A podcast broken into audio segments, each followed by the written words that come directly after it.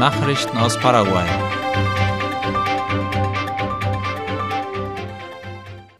Am bevorstehenden Wochenende findet die erste nationale Messe für Bienenhonig und Bienenzucht statt.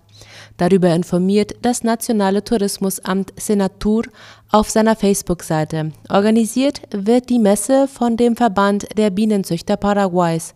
Sie findet jedoch beim Touristischen Informationszentrum des Senatur statt, das sich an der Uferpromenade von Asunción befindet. Wie angekündigt findet die Veranstaltung am Samstag und Sonntag jeweils von 9 bis 17 Uhr statt. Auf dem Programm stehen Verkostung verschiedener Produkte der Branche, aber auch Vorträge über verschiedene Aspekte der Imkerei. In der Dominikanischen Republik hat die 118. Sitzung des Exekutivrats der Welttourismusorganisation stattgefunden. Darüber berichtet das Nationale Tourismusamt Senatur auf seiner Facebook-Seite. Die Tagung fand von Dienstag, den 16. Mai bis zum gestrigen Donnerstag statt. Paraguay wurde hier von Tourismusministerin Sofia Montiel vertreten. Insgesamt nahmen 19 Minister aus 38 Ländern an der Sitzung teil, darunter die 35 Mitgliedsländer und drei Beobachter sowie rund 200 Delegierte.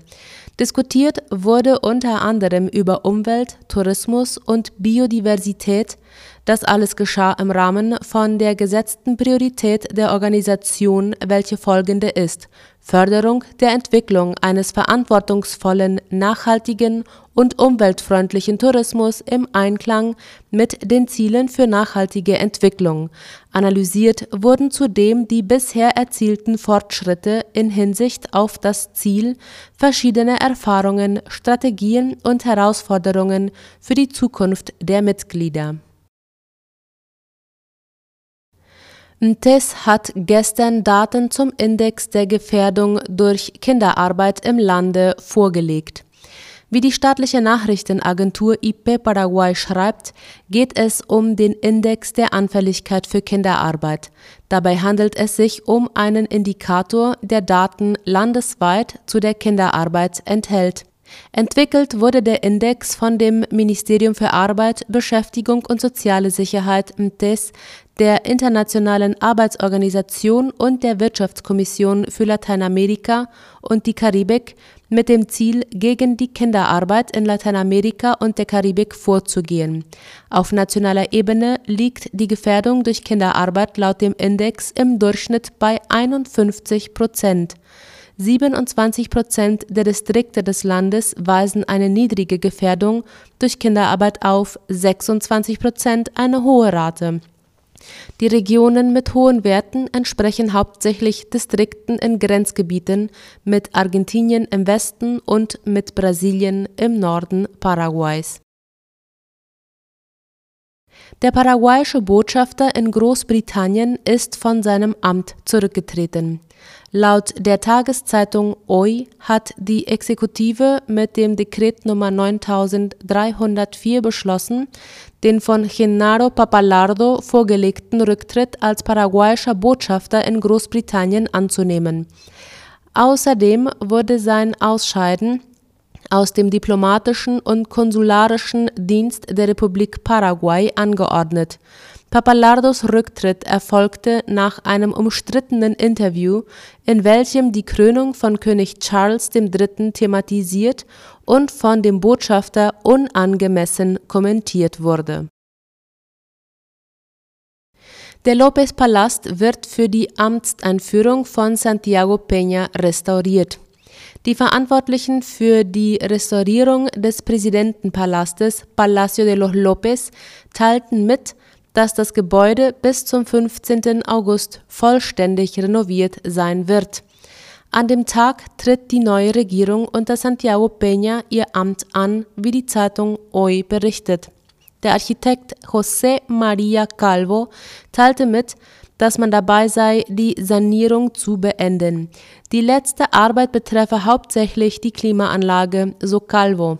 Zum artistischen Aspekt des Gebäudes sagte er, dass die Restaurierung und Wiederherstellung der Wand- und Deckenmalereien weit fortgeschritten seien.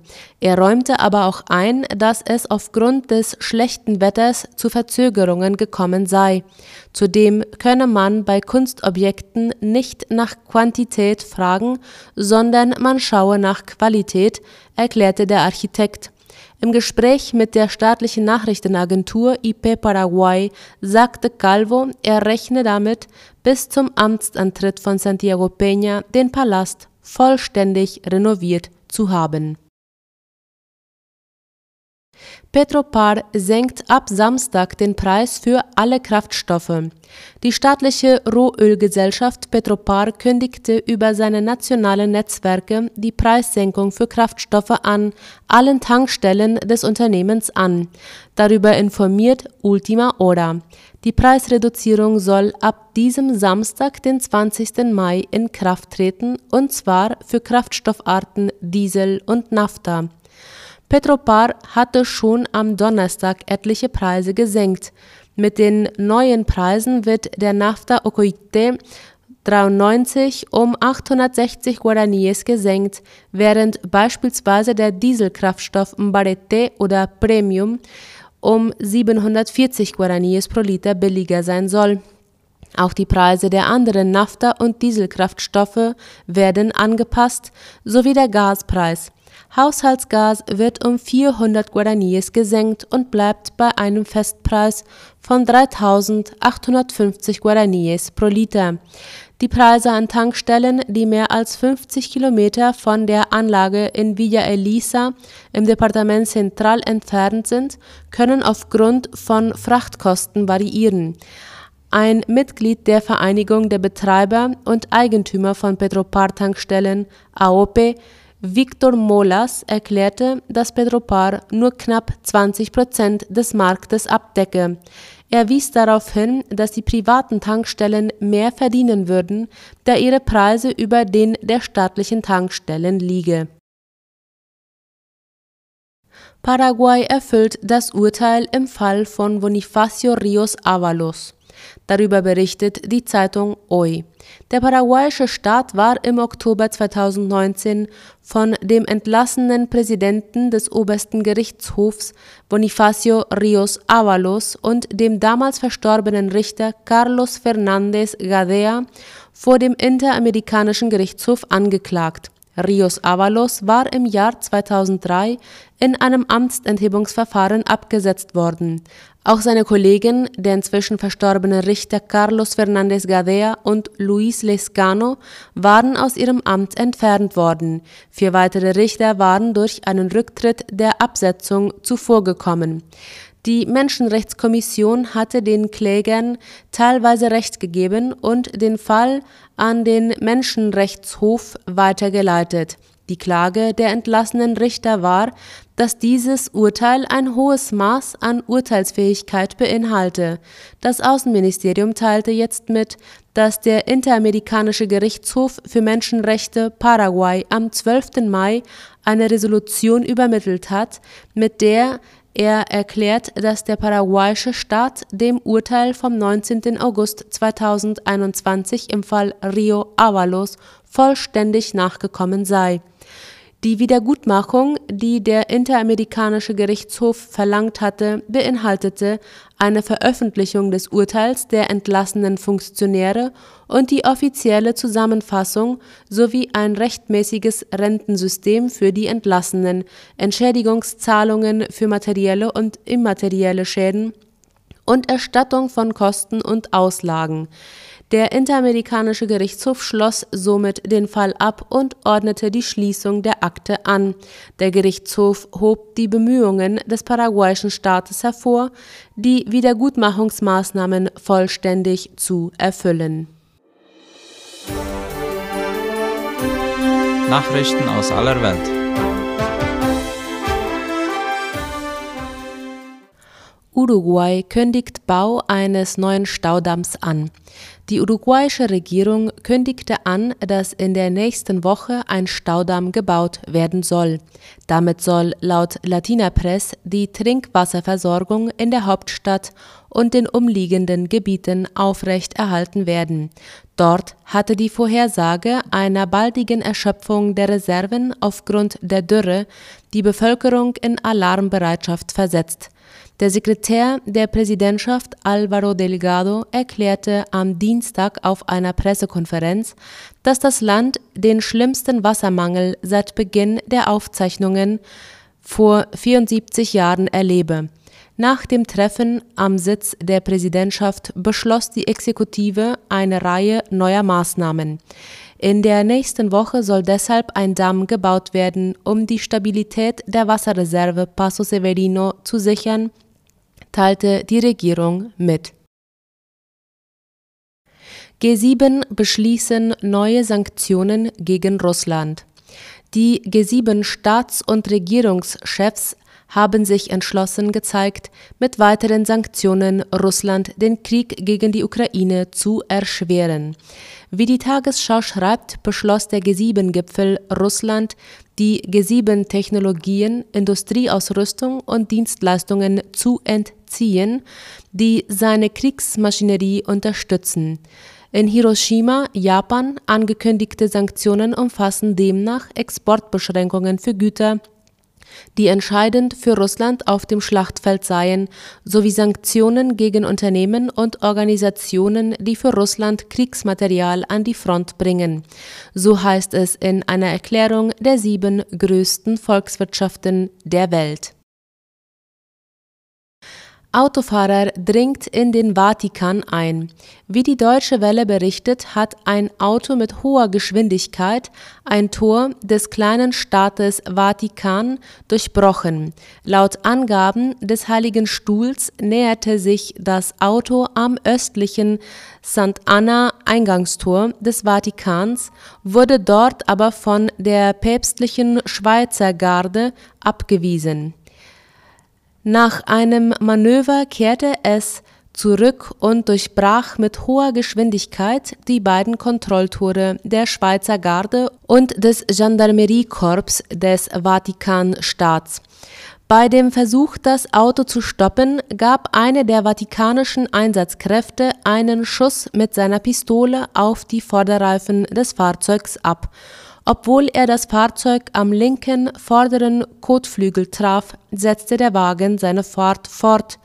Das Auto erreichte den Innenbereich hinter dem Tor und den zentralen Hinterhof des Apostolischen Palastes. Der Fahrer stieg dort unaufgefordert aus und wurde von den Einsatzkräften festgenommen, wie es weiter hieß. Der etwa 40-jährige Mann wurde umgehend ärztlich untersucht. Die Ärzte der Gesundheitsdirektion des Vatikanstaates stellten bei ihm psychologische Veränderungen fest. Kolumbiens Präsident nimmt Ankündigung zur Rettung indigener Kinder zurück. Der kolumbianische Präsident Gustavo Petro hat am Donnerstag seine Ankündigung über die Rettung von vier indigenen Kindern nach einem Flugzeugabsturz widerrufen. Darüber berichtet La Nación. Die Geschwister im Alter von 13, 9 und 4 Jahren sowie das elf Monate alte Baby werden immer noch vermisst. Das Flugzeug, mit dem sie unterwegs waren, stürzte vor mehr als zwei Wochen im kolumbianischen Amazonasgebiet ab. Drei Erwachsene, darunter der Pilot und die Mutter der Kinder, starben. Ihre Leichen wurden bereits gefunden. Nach Angaben der kolumbianischen Armee sind mehr als 100 Soldaten auf der Suche nach den vier Kindern und verfolgen Spuren, die darauf hindeuten, dass es mindestens einen Überlebenden geben könnte.